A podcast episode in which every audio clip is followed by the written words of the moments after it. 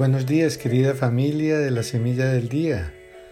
Hoy es miércoles 11 de noviembre de la 32 semana del tiempo ordinario.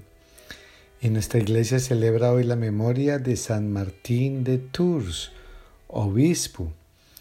Y hoy terminamos la lectura de Tito, de Pablo escribiéndole a ese hijo espiritual Tito. Y hoy las recomendaciones que Pablo le hace a él y a la comunidad de Creta se refieren a los deberes sociales. Y es que siempre se tiene que notar la diferencia entre el antes y el después de la conversión, entre el antes y después de nuestro encuentro personal con Cristo. Eh, Pablo nos, nos, eh, pinta un panorama eh, que no es muy recomendable de lo que éramos antes de conocer a Cristo, ¿verdad? Cada uno pues hace su examen de conciencia y dice, porque hubo un tiempo en que también nosotros fuimos insensatos y rebeldes con Dios, andábamos descarriados y éramos esclavos de todo género de pasiones y placeres, vivíamos una vida llena de maldad y de envidia, éramos abominables y nos odiábamos los unos a los otros. Pues una, una, él, él está hablando en general de la raza humana cuando no conoce verdaderamente el amor de Dios. Pero ahora los que creemos en Cristo Jesús, debe necesariamente haber un cambio en la vida y en consecuencia eh, debe haber una presencia diferente en medio de la sociedad. Por eso Tito le recomienda a los suyos, a los que ahora Pablo le encomienda a él, que deben eh, someterse a los gobernantes, a las autoridades, que sean obedientes, que estén dispuestos para toda clase de obras buenas, que no insulten a nadie, que eviten los pleitos, los pleitos, que sean sencillos, que traten a todos con amabilidad. A veces como que da la impresión de que eso no es posible el día de hoy, pero claro que sí, para el cristiano sí, para el cristiano sí debe ser posible. Y entonces, obviamente, es, esta lectura nos lleva a reflexionar bueno, ¿y cómo es que tenemos que actuar los cristianos en medio de la sociedad? Sabemos que vivimos en una en medio de una sociedad secularizada, secular, eh, que quiere quitar todo lo sagrado del lado y entonces separar. Y usted es creyente, pues vaya ya encerrado en su casa y no traiga su fe aquí afuera. No, nosotros no podemos hacer eso. Nosotros no nos podemos dividir de esa manera porque sería una total incoherencia.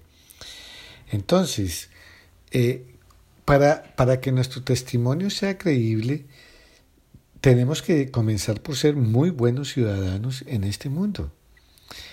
Y entonces, eh, eh, Pablo, por medio de Tito, nos recuerda que tenemos que evitar eh, las peleas, los insultos, dejarnos de llenar de envidia por los éxitos de los otros, eh, ser insoportables para la familia, para la comunidad, odiándonos unos a otros. Eso, eso, eso no es de la persona cristiana, porque eso es vivir según criterios de egoísmo personal, sin ningún tipo de solidaridad con los demás ni sensibilidad social. Y entonces ahí es cuando la persona es esclava de pasiones y placeres de todo género.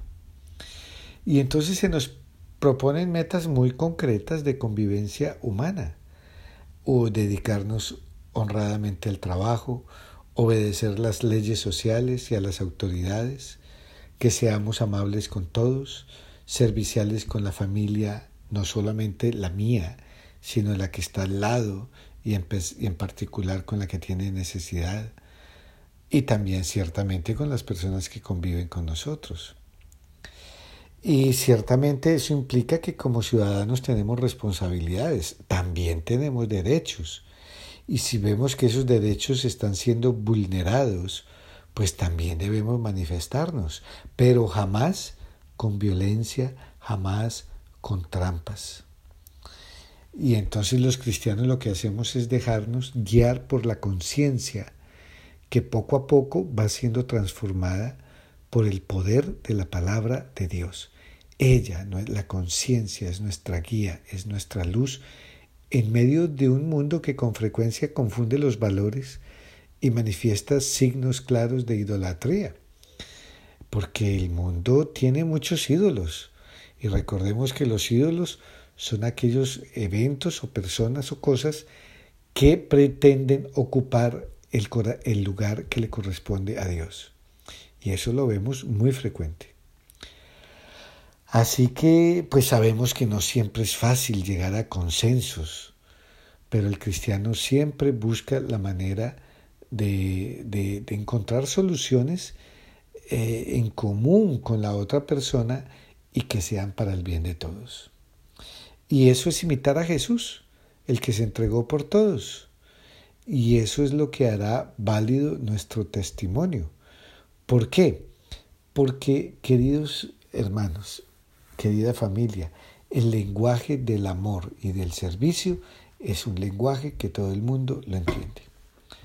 Así que el motivo del cambio para nosotros es que Jesús ya vino y que habita en nosotros. Eh, Pablo ah, decía en estos días que apareció la gracia de Dios que trae la salvación para todos. Y hoy nos dice que ha aparecido la gracia y la bondad de Dios y su amor al hombre. Y según su misericordia nos ha salvado con el baño del segundo nacimiento y la renovación por el Espíritu Santo. ¿Cuál es el baño del segundo nacimiento? Pues el bautismo somos bautizados. Eso, eso debe tener un significado muy, pero muy fuerte en nuestra vida. Recordemos que hay tres sacramentos que dejan una, una marca, un sello indeleble para siempre en el alma del creyente. Esos sacramentos son el bautismo, la confirmación y las órdenes sagradas. Así que esa marca significa que pertenecemos a Dios, que somos de Dios. Y, ese bautismo, que es el segundo nacimiento, es en verdad el nacimiento más importante porque es el nacimiento a la vida de Dios, a la vida eterna. Y el sacramento de la confirmación, que es la plenitud del Espíritu Santo, que a través de la vida nos continúa renovando, la renovación causada por el Espíritu Santo. Así que eso, eso es, esas son las razones profundas de nuestro cambio de estilo de vida. Porque detrás de todo cambio moral, cambio moral significa cambio de estilos de vida, pasar de vivir de cierta manera a la, a la vida que Dios nos invita. Detrás de todo eso siempre está la gracia, la salvación, la bondad y el amor de Dios. No son como antes en el Antiguo Testamento, unas normas impuestas y el que no las cumplía se castigaba. No, ya no es eso. Por eso el Salmo nos invita a cantar, Tu bondad y tu misericordia me acompañan todos los días de mi vida. Tu bondad y tu misericordia me acompañan todos los días de mi vida. Por eso nosotros debemos repartir bondad y misericordia todos los días de nuestras vidas. Y en el Evangelio de San Lucas estamos en el capítulo 17, versos del 11 al 19. Y entonces está la sanación de los diez leprosos, pero solamente uno, y además extranjero, o sea, no era judío, es el que vuelve a darle gracias a Jesús. Así que en esa época el juicio sobre la lepra era supremamente negativo, eh, porque no solamente es la repugnancia física y el peligro de contagio, sino que a eso se sumaba una teología de la exclusión. O sea, la persona que además de sufrir esa enfermedad era considerada maldita y se lo trataba como a un muerto. Por eso los leprosos solían como irse a lugares despoblados y si de pronto se encontraban con alguien gritaban impuro, soy impuro, para que la gente no se les acercara. O sea, una situación muy difícil. Y entonces dice que los diez leprosos se, detienen a distancia de Jesús, porque así era la ley, y por eso le gritan pidiéndole compasión. Y Jesús, pues obviamente, ese tipo de, de situación la criticó muchísimo, porque la lepra no tiene, como ellos creían, ningún origen sobrenatural, es, es una enfermedad y es una enfermedad muy difícil. Pero Jesús sabe muy bien que los leprosos son víctimas de una doble desgracia, que a ese dolor físico se añade el injusto rechazo social y también religioso. Y entonces quiere Jesús que esas dos cosas queden superadas. Por eso lo que hace Jesús aquí es mucho más que una curación física. Él los envía, vayan a presentarse a los sacerdotes. ¿Por qué? para que el sacerdote levante un acta de curación y para que de esa manera ellos queden reintegrados en la comunidad de Israel. ¿Qué es lo que hace Jesús? Va derribando muros y busca crear vida en comunión, en comunidad. Eh, por eso San Juan dice en el capítulo 10, 10, que la misión de Jesús tiene por objeto que tengamos vida y la tengamos en abundancia. Por, por eso, quien es seguidor de Jesús tiene que ser un creador de comunidad, un distribuidor de vida, una persona que destruye barreras, una persona que ayuda a aliviar el dolor del otro. Eh, es una persona que es inconforme con todos los sufrimientos y las divisiones que hay en nuestras comunidades. Eh, y el pasaje de hoy pues trae este rasgo que es bastante llamativo. Solamente el samaritano regresa a darle gloria a Dios y se postra agradecido ante Jesús. ¿Este quién era? Era una persona que era leproso por un lado y por el otro lado samaritano, que ya sabemos que eran considerados herejes y, muy mal vistos por los judíos. Y entonces, ¿qué es lo que nos enseña Jesús aquí? Que no debemos juzgar ni condenar y que la bondad no es patrimonio de un solo grupo o de una persona, porque también en el corazón de los otros, a los que pensamos que que no, que no, que no son de nuestra altura o que no merecen nuestra, nuestro respeto, esas personas también tienen sensibilidad y muchas veces puede llegar a ser superior a los de siempre, a los que, a los que se piensan que, que son mejores. Así que por eso eh, los leprosos hacen una oración allí en ese grito de auxilio que piden. Jesús, Maestro, ten compasión de nosotros. Y así nos toca pedirle al Señor que tenga compasión de nosotros cuando vienen esos momentos en que creemos que somos mejores que los demás. Y entonces la historia de, la, de, de hoy nos habla de que de diez que sanaron, nueve no regresan se, supone que son judíos. Solamente el samaritano es el que regresa a darle gloria a Dios. Así que Jesús esta lección se la está dirigiendo a sus paisanos, a los judíos, a los del pueblo elegidos, que muchas veces son los que menos saben agradecer los favores de Dios, mientras que hay extranjeros que tienen un corazón más abierto a la fe y bueno, y podemos decir, ¿y entonces eso qué tiene que ver con nosotros? Pues mucho, porque nosotros somos la plenitud del pueblo judío, somos la plenitud porque hemos reconocido al, al Mesías y eso nos hace pueblo escogido. Y entonces, que no nos suceda como a los de aquella época, que ya como somos del pueblo escogido, entonces ya sentimos que no tenemos que agradecerle nada a Dios.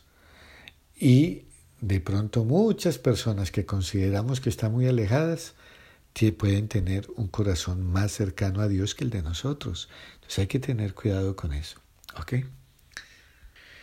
Y es por eso precisamente que cuando comenzamos la Eucaristía en el acto penitencial, una de las oraciones que hacemos, que es muy parecida a la de los leprosos, es Señor, ten piedad. ¿Y por qué hacemos esa oración?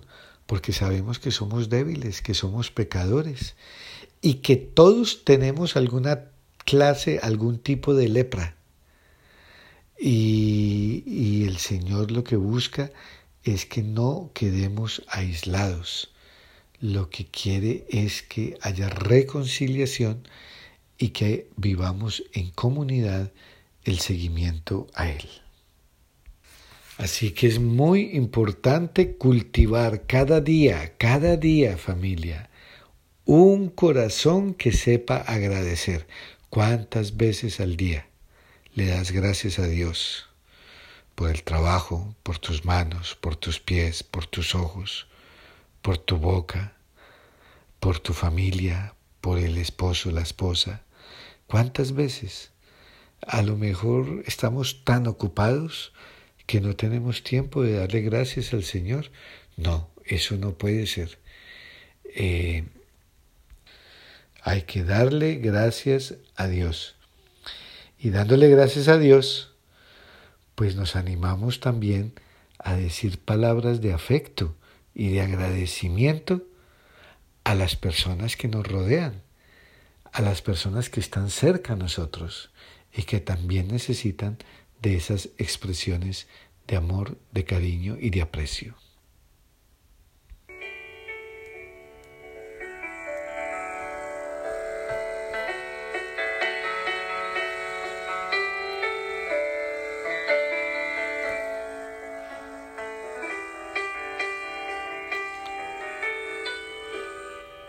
Den gracias siempre, unidos a Cristo Jesús pues esto es lo que Dios quiere que ustedes hagan.